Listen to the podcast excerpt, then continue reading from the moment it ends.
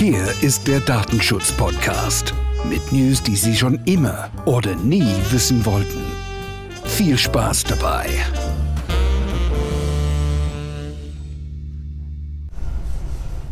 So, hier ist wieder der Datenschutz-Podcast und ich freue mich, dass ich eine VDU-Kollegin vom Mikrofon habe. Die sitzt mir jetzt gegenüber und wir sind auch hier, glaube ich, auf einer, äh, im SCC in Garching. Das ist unsere äh, Verbandsjahresmesse, also Kongress, Verband der deutschen Unternehmerin. Und Michael, ich freue mich, dass wir jetzt so bisschen Zeit haben, zwischen zwei, drei Terminen irgendwie uns mal zusammenhocken und ein bisschen, ein bisschen plaudern. Aber sag mal drei Sätze zu dir, was du so Ja, machst. herzlichen Dank. Ich freue mich auch sehr. Ähm, Michaela, Michaela Mhm. Elbe ist mein Name. Ich bin Patentanwältin, European Patent Attorney. Ich habe die Kanzlei Pateris zusammen mit zwei Partnern vor gut 20 Jahren gegründet. Wir haben Standorte in München und in Berlin. Wir arbeiten an Innovationen aller Art. Wir schreiben Patentanmeldungen, wir reichen Marken ein, wir kümmern uns um Designschutz für Unternehmen.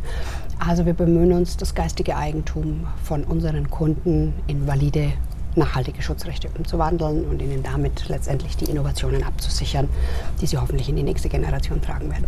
Ja, das stimmt. Da bist du wahrscheinlich eher so technisch unterwegs bei den technischen Patenten. Also ich bin ja relativ hemdsärmlich. Ich habe mal dann mein, mein Logo mal als äh, Wort Bildmarke schützen Ja, das ist lassen. schon mal sehr gut. Habe ich sogar selber gemacht. Also von daher alles, alles gut irgendwie. Ja. Aber du bist da eher mit größeren Unternehmen unterwegs, ne? Ja. So. Ja, definitiv. Also Patentanwälte haben immer einen naturwissenschaftlichen oder technischen Hintergrund. Wir haben also alle ein abgeschlossenes Hochschulstudium. Meine Kollegen, meine Partner sind ähm, Chemiker, Physiker. Ich selber komme aus der Biotechnologie. Ich habe auch in der Forschung gearbeitet. Ähm, Ich habe in der virologischen Forschung gearbeitet. Oh, Virologie muss Medizin, man aha. heute. Genau, Virologie muss man heute niemandem mehr erklären. Früher dachten alle, es sei ein Computervirus, aber ähm, ich hab Ja, wir sind ja, glaube ich, alle 80 Millionen Virologen gerade, ne? Oder ja. im letzten ja, zwei ja, ja, Jahren. Wir haben auf uns jeden Fall fortgebildet. wesentlich mehr dazugekommen, ganz genau. Ah, Ähm, und ich habe danach ein bisschen in den USA gearbeitet, ähm, habe aber dann sehr frühzeitig die Entscheidung getroffen, dass ich Patentanwältin werden möchte. Ähm, das ist ein Job, den man Learning by Doing, also bei einem Mhm. niedergelassenen, zugelassenen Patentanwalt, dann in dessen Kanzlei, in dessen oder deren, damals waren es hauptsächlich Männer, ähm, Kanzlei erlernt, durch zwei Jahre Tätigkeit Arbeit an den Akten. Ähm, danach gibt es eine Zulassungsprüfung, die so ein bisschen mit einem Rechtsreferendariat vielleicht vergleichbar ist, was die meisten kennen. Ähm, da gibt es dann eine Zeit, wo man eben beim Bundespatentgericht und beim Patentamt, beim Deutschen Patentamt arbeiten muss. Dann gibt es die Zulassungsprüfung und danach steht für die aller, aller, allermeisten Patentanwälte, Patentanwältinnen natürlich auch ähm, die Fort- und Weiterbildung zum europäischen Patentanwalt, also European Patent Attorney an. Und danach bin ich nach USA gegangen, denn Life Science, Biotechnologie, Pharmazie, auch äh, erweiterte Chemie kommt natürlich beeinflusst ganz stark aus USA.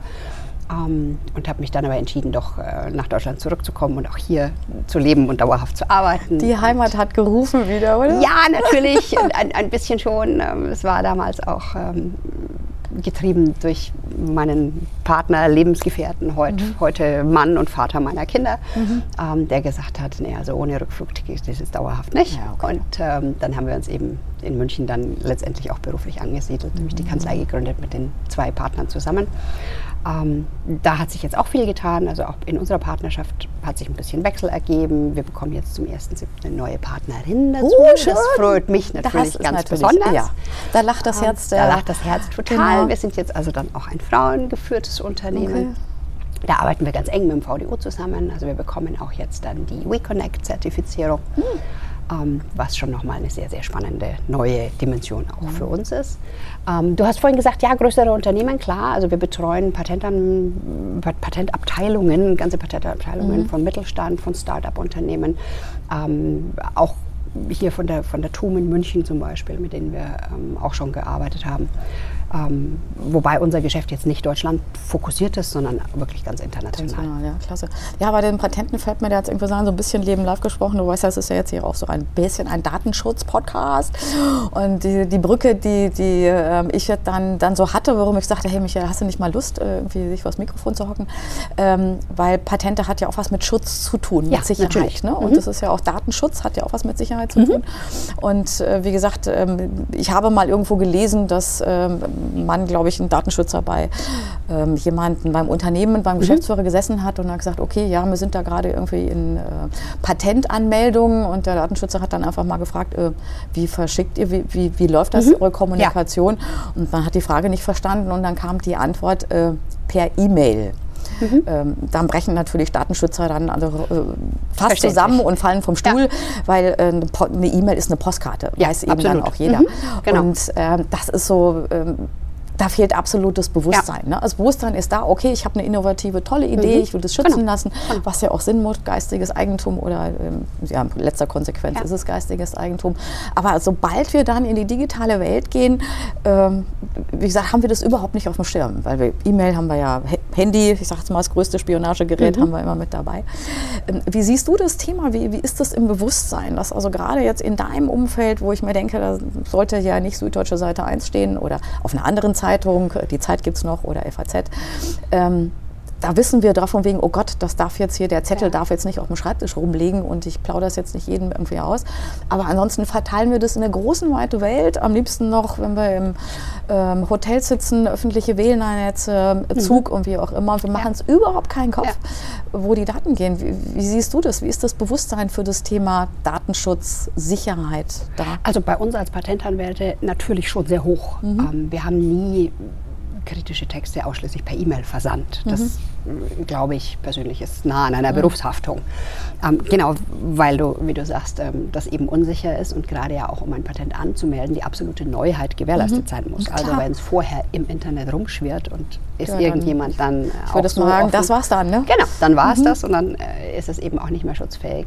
Also wir achten total drauf. Es gibt Portale zum Hochladen. Es gibt ähm, Ja, wir sehen das deine Kunden. ja, dazu komme ich gleich. Ach so, Ähm, sorry, also sorry, zu wir bieten, wir bieten die ganze Palette an, äh, sämtliche Tools, wie verschlüsselt werden kann, wie es vernünftig in der Kommunikation sein kann. Aber auch leider, muss ich ganz ehrlich sagen, selbst innovativ tätige Unternehmen sagen dann zu uns, ah ja, ist schon gut, das schicke ich Ihnen jetzt einfach mal so. Also selbst wir, die schon darauf hingewiesen haben, dass das ein Thema ist, ähm, erleben leider auch, nicht jetzt wahnsinnig häufig, aber immer wieder in der praktischen Arbeit, dass kein Bewusstsein da ist. Selbst dann nicht, wenn man es schon angesprochen hat. Ähm, ich bin total bei dir. Wir müssen uns da extrem drum kümmern. Man muss auf äh, Daten, Datensicherheit aufpassen. Die Patentämter sind jetzt ein bisschen in die Richtung auch mitgegangen. Denn früher war es ja total üblich, dass die private Adresse des Erfinders auf der Patentanmeldung stand. Ah, okay. Und die wurde dann natürlich im Register auch veröffentlicht. Ähm, davon- Stimmt, das hast du mir schon mal irgendwo erzählt. Das wusste ich auch Davon gar nicht. wurde jetzt Gott sei Dank, können wir nur sagen, abgerückt. Stimmt, Also es ist macht ähm, Sinn. absolut zulässig zu schreiben CO und dann beim Mhm. entsprechenden Anmelder, dessen Firmenadresse natürlich Ja, äh, sowieso äh, transparent ist. Also als Erfinder muss sich jetzt heute keiner, Erfinderin muss sich keiner mehr Gedanken machen, dass seine privaten Daten jetzt was seinen persönlichen Wohnort oder ihre persönlichen Wohnort betrifft. Mhm. Wie lange ist Ähm, das jetzt schon? Wann wurde das geändert? ähm, das wurde nicht offiziell geändert, das hat sich so ein bisschen hingeschlichen. so. Und das geht ziemlich parallel mit der Datenschutzgrundverordnung. Okay, ja, ich glaube, da hat wie gesagt, man mag schimpfen über DSGVO. Ja, es ist nicht alles Goldhaslens. Ja, auch mir fallen aus dem Stand als überzeugte Datenschützerin fünf Themen ein, wo ich mir denke, können wir das mal ein bisschen downsizen? Aber äh, absolute Benefit, das ist im Fokus, es ist im Ja. Bewusstsein. Und wir brauchen eine ich Awareness. bin ja auch, werde ja auch nicht müde, da irgendwie auch in Schulungen immer Mhm. darauf hinzuweisen, ja, was machen wir eigentlich?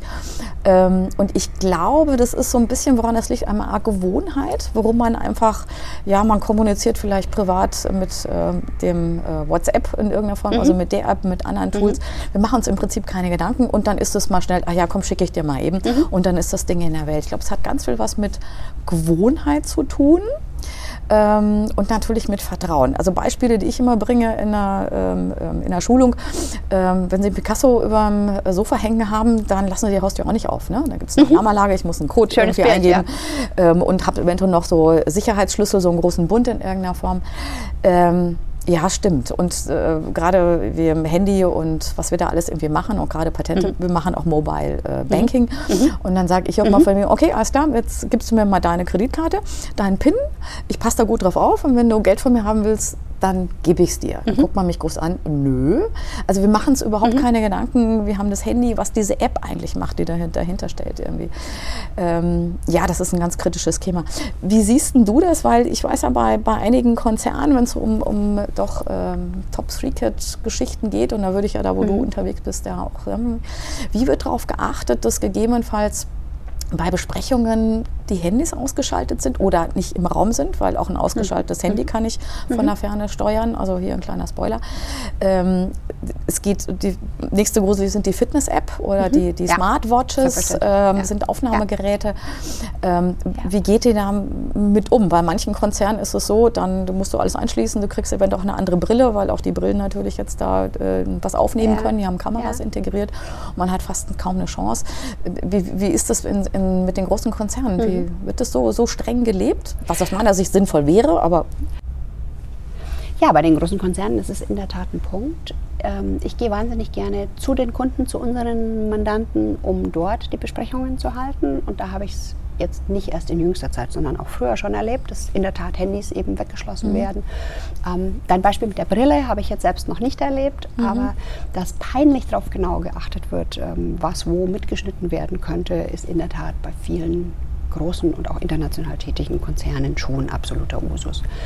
Ähm, mein kleiner Verdacht ist, dass sich das nicht in alle Homeoffices weitergetragen hat, auch bei diesen Konzernen, ähm, wo dann, glaube ich, schon auch die private Alexa unter Umständen mal so mit Ja, zuhören könnte. ja. Ähm, mein Lieblingsthema, das, Alexa. Ist in der, das ist in der Tat ein Gedanke, der mir jetzt auch während Corona schon wirklich häufiger kam. Ähm, aber im, im Großen und Ganzen ähm, würde ich jetzt schon sagen, bei den, bei den großen Konzernen wird sehr gut drauf geachtet. aber es bei den kleineren? Bei es den, gibt ja doch je kleiner, desto kritischer. Also ähm, insbesondere der kleinere Mittelstand, da kommt auch häufig dann von mir, kam früher schon die Anregung, dass man diese Dinge auch gerne mal auf einem Spaziergang draußen Genau. Mhm. ganz gut besprechen kann. Das wiederum hat sich in Corona auch ganz gut weiterentwickeln lassen und aufnehmen lassen. Also wir haben das wirklich gemacht und auch angeboten, Mhm. dass man einfach auch eine neue Erfindung gerne mal ähm, im Park besprechen kann. Also Ja, ein Stückchen miteinander nicht so geht. viele Wände, da hört Ohren, nämlich überhaupt niemand Mhm. zu. Und wenn man die eigenen Handys eben auch für sowas dann nicht dabei hat Mhm. und nicht mitnimmt, dann ist das eine wunderbare Geschichte. Ansonsten ist es aber natürlich so, dass anschließend eine schriftliche Kommunikation folgen muss. Und die machen wir dann über die normalen verschlüsselten Kanäle, die wir ja sonst auch Schick's benutzen. nicht über würden, E-Mail. Ne? ähm, gerade bei den großen Konzernen hat jeder natürlich dann die Portale, ne, die zum Hochladen geeignet sind. Ja, das haben die Kleinen gerade nicht. Und das aber haben die Kleinen eben gerade leider nicht. Deshalb Ja. muss man eben dann mit entsprechenden Verschlüsselungssoftware arbeiten. Ja, und da sind wir, glaube ich, mit dem Thema, ähm, ja, Sicherheit kostet etwas. Also Zeit, Gewohnheiten, Ja. vielleicht auch ein bisschen Geld, obwohl es nicht so dramatisch ist. Aber ich bin immer noch dabei an der Bewusstseinsebene. Ja. Und das freut mich zu hören, dass du das so ganz wunderbar äh, in die Welt trägst. Ja. Ähm, aber ich glaube, es gibt noch viel zu tun. Ja, Also ich denke mir auch, so die absolut, großen absolut. Konzerne, Genau. die haben Abteilungen, IT-Abteilungen, da wird eher schon mal drauf geachtet. Ich glaube, dass, dass für die das, glaube ich, Richtung Normalität geht. Aber bei den Kleinen würde ich mal sagen, aber da gibt es ja auch tolle Innovationen, auch gerade bei den Startups. Ne? Ja. Also Startup-Szene, ähm, ich bin ja auch unterwegs und du ja auch irgendwie, da ist, ähm, da ist noch ganz viel Luft nach oben. Und ich möchte jetzt nicht wissen, aber vielleicht hast du eine Zahl, wie viele Patente oder wie viel, sagen wir mal, auf solchen Leaks, also unbewussten Leaks, äh, verloren gehen? Gibt es da Studien? Ich kenne keine und man kann es auch nicht wirklich messen. Es gibt immer mal wieder Berichte, eben ganz einfach, weil im Zweifel dann die fehlende Neuheit den Unternehmer dann schon blockiert ist, noch anzumelden, wenn er eben merkt, oh, es ist doch im Internet. Ähm, also an die, an die dahinterstehenden Zahlen kommt man wirklich schlecht dran. Ich kenne auch keine Studie, die da irgendwas Repräsentatives gesagt hätte, aber es gibt natürlich ähm, schon auch offizielle Zahlen, die versuchen zu messen, wie viel Innovationsabfluss wir haben. Es ging ja schon in den 80er, 90er Jahren los, wo ähm, auf den einzelnen wissenschaftlichen Konferenzen dann entsprechende Poster abfotografiert wurden und die dann hinten nach im Internet aufgetaucht sind. Also das, da, da hat selbst der Datenklau so ein bisschen Tradition, muss man bittererweise war, sagen. Das war auch vor DSGVO-Zeiten. genau, Also ich sage jetzt mal, wo wir noch kein Handy hatten, Ja. so mit Zettel und einem Bleistift. ne? So. Ja, genau. Aber ähm, dass, dass wir wirklich einen Abfluss an Innovationen und auch einen, einen Abfluss an potenziell schutzfähigen Ja. IP, also jetzt in, in meiner Branche haben, ähm, das, ist total, das ist total unbenommen. Also das wissen wir auch. Ja, ist dann schade. Und wie gesagt, ich bin ja auch mal ab und zu ähm, mit dem Zug unterwegs zu, zu diversen Kunden. Ähm, und ich erlebe das immer noch heute, wie viel Daten auf, dann auf den aufgeklappten Tischen ähm, irgendwie rumliegen. mitlesen Man kannst, ne? geht mal eben kurz, wenn du sich einen Kaffee holen in irgendeiner Form. Und ich bin da immer, immer, ich zucke immer und hole ich jetzt mein Handy raus oder lege ich meine Visitenkarte irgendwie hin. Ähm, Laptops mit USB-Sticks drin und dann guckt man mal von wegen, hm, äh, ist vielleicht die gerade neueste Marketingstrategie. Und ich, ich weiß von einer Kollegin, äh, die hat eine schöne Geschichte erzählt, da ging es wirklich um Patente. Ne? Patente, da hat sich jemand, wie gesagt, das öffentliche, saß im Zug, ähm, öffentliche WLAN-Netz genutzt und war gerade in Patentanmeldung, also in diesem Prozess schon dabei, schreibt E-Mails in irgendeiner Form, lässt einen Laptop stehen und geht mal kurz einen Kaffee holen. Mhm. Und das sind so Momente, da denke ich mir, wie sage ich es meinem Kind? Das war das Beispiel von meinem letzten Podcast, den ich am Wochenende veröffentlicht habe mit ähm, Cyber-Experten, ähm, Cyber-Alex. Was kann ich tun? Und das Bewusstsein zu machen, dass, ja, Vertrauen ist gut. Es gibt ja nicht nur schlechte Menschen irgendwie da draußen. Aber ähm, das ist, äh, deshalb glaube ich aus gefühlt, dass da, glaube ich, wie du sagst, so ähm, Brain, also Wissens-Knowledge-Abfluss, glaube ich, würde ich sagen, ist relativ hoch. Also ist ein Gefühl, ich kann es aber nicht greifen. Ja, das mit dem Zug, eigentlich würde man heute sagen, das ist ein No-Brainer. Dass man im Danke, das nicht an einer Patentanmeldung arbeitet ähm, und schon gleich gar nicht im öffentlichen Netz der Bahn. Man kann wirklich nur hoffen, dass es so schlecht ist, dass es eh nicht reichen würde. Aber, Ja, die selbst rüsten ich, ja auch auf. Aber selbst Mhm. ich habe ähm, schon erlebt, dass wirklich neben mir sitzend absolut vertrauliche Informationen auf Laptops für alle, die durch dieses Zugabteil gehen, sichtbar sind.